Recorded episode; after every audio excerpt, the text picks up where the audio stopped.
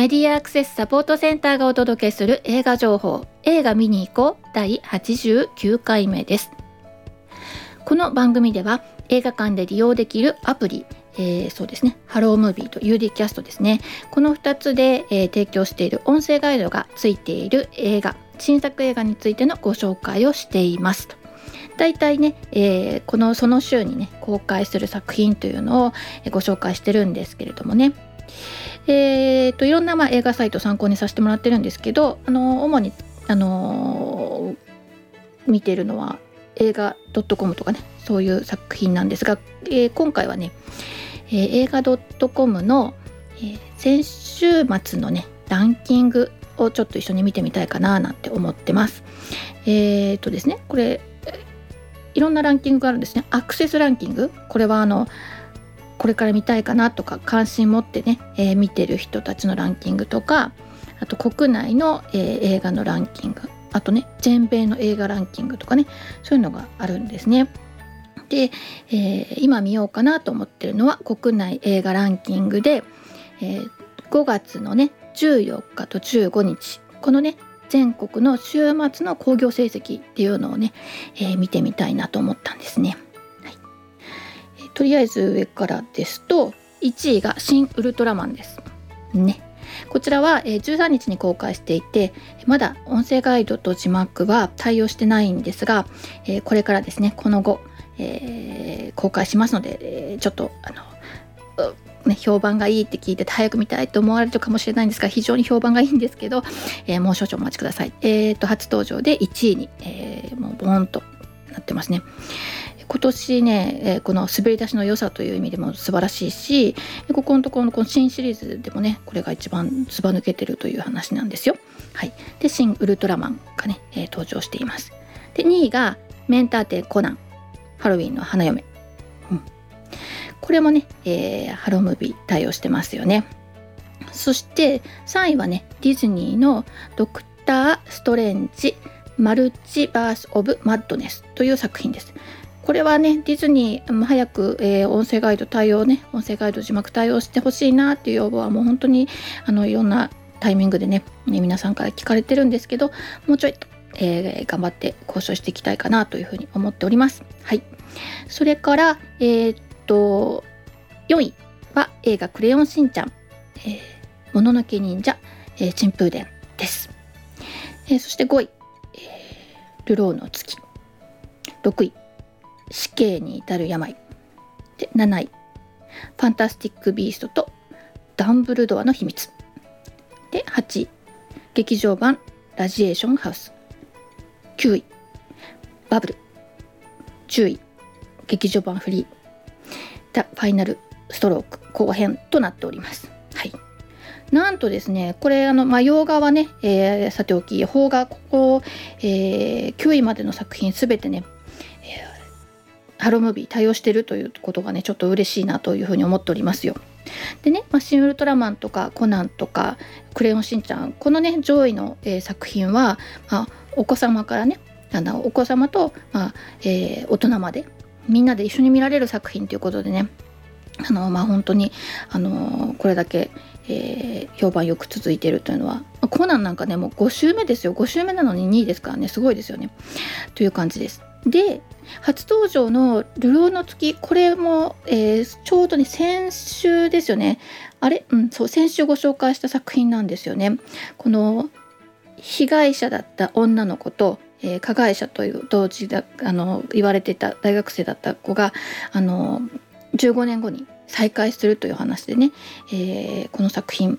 えー、これ注目もされてますしそんなにこう大きく宣伝ねあのされているわけではないんです。まあそれはまああのそれなりにされてるんですがこれがね初登場5位に上がってきてるっていうのは本当に、えー、素晴らしい役者さん揃いということもありますし、えー、皆さんが期待してるということですね。あとその本屋大賞をね受賞してるので原作のファンとかね、まあ、いろんなところ方面からの評判で、えー、皆さん映画館に足を運んでるんだろうなっていうふうに思いますね。はい、で、えー6位のね死刑に至る病私この前も紹介したそのサイコサスペンスなんですよね。こんな恐ろしい話が、えー、まあ、先週に引き続きね上位に入ってきているということでまちょっとこういう怪しげな作品好きな人は見たらいいしそうですね。私なんかこれねこう外国でリメイクされちゃうかもしれないんじゃないかなって思うぐらいね、えー、気持ち悪い作品となっております。はい。であとはですね8位に入ってている、えー、ラジエーションハウス。こちらはね、まあ、ドラマから、えー、引き続きの映画なわけですけど放射線技師の話ね、え、これはねうん割となんだろうな、え、見やすい作品だと思います。あのすごく難しいっていうわけではないしでもなんかこう、え病院の中をね、え放射線技師っていうねあのいつもはちょっとこうそんなメインにはならないその立場の人をね切り口に、え描くっていうのは面白いかなっていうふうに思ってますね。あとバブル。これはアニメですね。で、これも、えー、映画館だけじゃなくて、あのネットでもね、えー、こう同時に公開して、あ、同時っていうか、ちょっと早めに公開してたんですよね。あのネットフリックスではね。でそういう作品がね、まあ、上位に入ってきてるということで、皆さん本当に、えー、映画館でね、の鑑賞を楽しんでいらっしゃるんだなと。もしかしたらねあの配信でも見たけど映画館でも見たいっていうのはあると思うんですよね。あの音楽にしても映像美にしてもねやっぱり映画館ならではの楽しみ方っていうのがあるのでね、えー、そういうこともあるかなっていうふうに思っております。はい。いや本当に、えー、こういうこうランキングに上がってくる作品ね、えー、邦画のほとんどが、えー、対応してるっていうのは本当に嬉しいことだなっていうふうに思っておりますがはいはい。で、今回紹介するのは、えー、3, 3作品ですね。これが入ってくることで、まあ、来週のランキングはどういうふうに動くのかっていうようなこともあるわけですけれども3作品「発見アニメ」全然カタカナでね書いてるんですけどね「発見アニメ」という作品、えー、それから「大河への道」というね作品。それから「鋼の錬金術師完結編復讐者スカー」この3作品いずれもねハロームービー対応している作品ですよ。で作品の簡単なご紹介ということで発見アニメこちらは直木賞作家辻村瑞希が、えー、書いていた小説です。お仕事お仕事小説というジャンルになるそうなんですけれど、えー女性週刊誌の「アンアン」マガジンハウスのね「アンアン」に2012年から2014年の間連載されていたものなんですね。アニメ業界で奮闘する人々の姿を描いたものこれの映画化です。地方公務員だったね、えー、女性がアニメ業界に飛び込んでたで新人監督、ね、としてデビュー作で、えー、自分が憧れてた天才監督と言われる人とね、まあ、あの業界の派遣、えー、力関係の派遣ですねをかけて争うというそういうお話だそうです。で、えー、この、えー、新人のね監督の役をするのが、えー、吉岡里帆そして天才監督と呼ばれる人を、えー、演じるのが中村智也他にね江本佑ですとか小野町子というねもう本当に演技派さんたちがガシッと、えー、構えている非常にあの面白い作品になっていると思います。でこれねアニメが、えー、テーマになっているのであの劇中劇ならぬ劇中アニメというのもね登場してあのー、もう今をときめく、あのまあ、ワンワンピースとかね。であるいはテルマエロマエとかね。そういうのに関わった、まあ、あのクリエイターさんたちが、えー、この劇中のアニメ作品に、えー、を手がけていてそしてまあ有名声優さんも、えー、多種出演ということでね。そういった切り口からも、まあ、あの楽しみに非常に楽しみに、え、されている作品ということです。はい、それからもう一つ「えー、大河への道」これは落語家の立川志の輔による新作落語「大河の道」を映画化したものです。主演は中井貴一。そして、松山ケンイチ北川景子らが、キャストとして登場しております、えー、市やあこれはですねあの市役所の、えー、人たちが自分たちの地域おこしでですね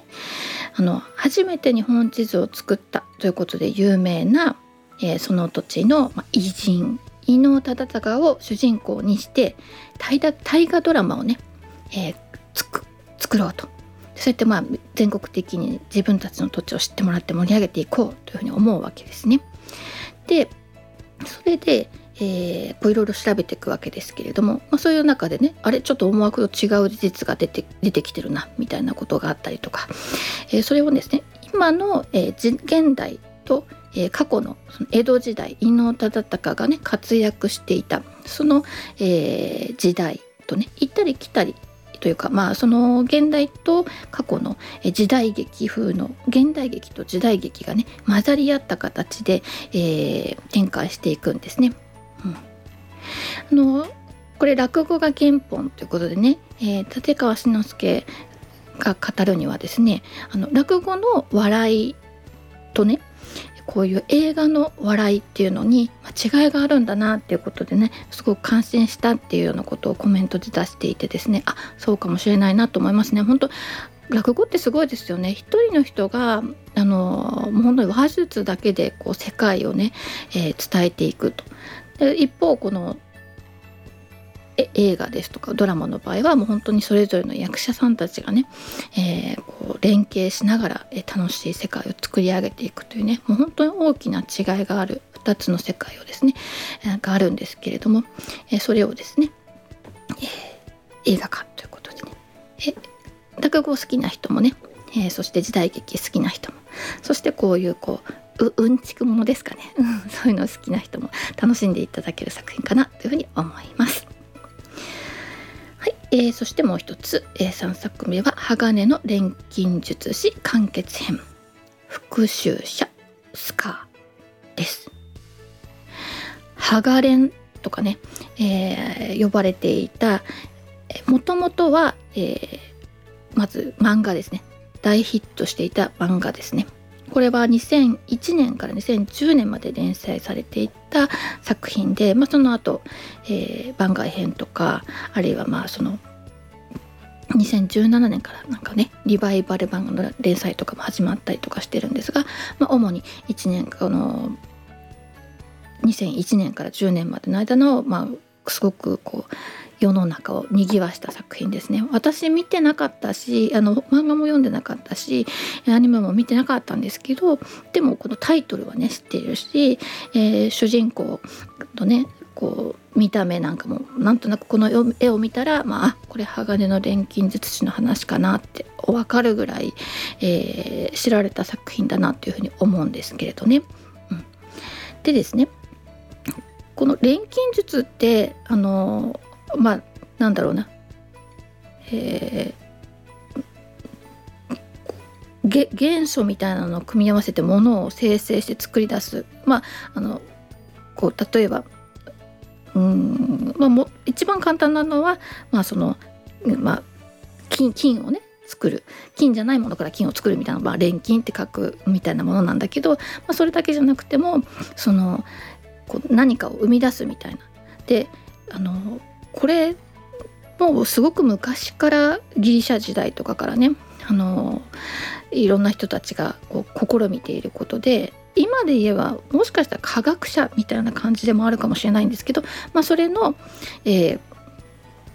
まあ、科学で否定されるべきものである一方で、まあ、それを追求していくことが科学につながるみたいな、まあ、錬金術ってそんな世界かなと思うんですけど、まあ、この漫画はですね、えー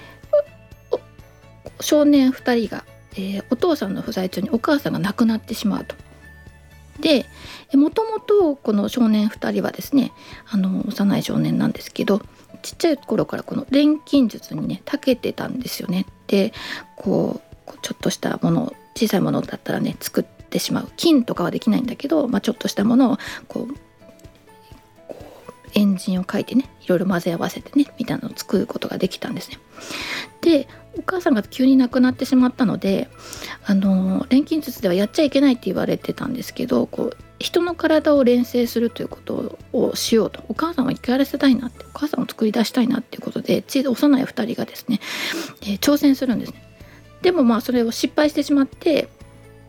でえ弟はまあ体を失ってしまうしでお兄ちゃんは、えー、腕と、ね、足を失ってしまうしみたいなことがあるんですけどでもその錬金のね技が本当に幼いながらにも優秀だっていうことで、えー、いろいろなこう経緯をたどってあの国家錬金術師というのにもね、えー、こう幼いながらも、えー、取り立てられてですね、まあ、活躍していると。でその彼が、ま、いろんな陰謀の中で、えー活躍していくというで本人たち子供たちっていうか、まあ、青年になってるんですけど、まあ、望みはですね、まあ、体元の体を取り戻したいっていうこととかがなんですけど、まあ、それがいろんな陰謀の中でですね、えーまあえ、不老不死みたいなのにもつながっていくので、えー、そういういろんな人の思惑でね中で、えー、戦っていくと。これだからえっとですね錬金術っていうことなんですけどものを作り出してくるっていう技だけじゃなくて割とねアクション的なこともあるので、えー、この作品自体はねものすごいこう 3G とかねいろんなこう技術がね使われてですねあの迫力のある、えー、戦闘シーンとかねたくさん出てくるんですね。まあ、こういう作品にね音声ガイドつけるのって結構大変だと思うんで、えー、しかもですねこの「鋼の錬金術師」って、えー、実写版で、えー、これこう久しぶり数年ぶりですね。5年4年ぶりで、えー、今回2作品連続で、えー、上映されるんですけどこの完結編と、まあ、さらにもう1作品ですね。この来月に完結編の中でもさらに、え、最後の連載というのが公開されるということなんですね。後編が公開されるんですけど。あのこれこれだけ作有名な作品だったんですけどアニメーションもそれからまたこの前回の作品もね音声ガイドついてなかったんですよね。なんでこう音声ガイド付きでこの映画を楽しむの今回が初めてだしあとネットフリックスとかでちょっと探したんですけどそれにもね音声ガイドついてなかったんで本当に途中から世界観ついていけるのかなってこともあるかなと思ったんですけど、まあ、一応先ほどのね、えー幼い頃そのきっかけで、まあ、彼らが、えー、自分の体を失ったりとか、ね、体の一部を失ったりしててっていうその辺の前提が分かってればあのもうあとは作品の中でいろんなことが分かるかなというふうに思いますので、えー、ぜひ、えー、ちょっと最後最後ですけどね、えー、皆さんとこの時代の中でね有名だった作品味わってみるのもいいんじゃないかななんていうふうに思います。主役をやっているのはですね、えー山田涼介です。で、えっと、本田翼とか林藤岡蓮仏美佐子あとは本郷奏太、ね、そういう、まあ、若手の役者さんあとはそうだ寺田心も出てきますね。で内山信二といったねこういう若手の役者さんと同時にですねあの舘ひろしとかあの杉本哲太とかねあとは仲間由紀恵とか内野聖陽とかそういったね役者さんたちもう若い人から、まあ、幼い人から、えー、本当に重鎮まで、えー、たくさん出てくる作品でまあ安心して見られるあのエンターテインメントかなというふうに思っております。あそう私今安心して見られるって言ったんですけどねあの前回とかもね非常にねあのネットで検索するとあのなんだろうなマイナス評価というかねもうすごい残念だっていう声とかもむちゃくちゃ多いんですよ。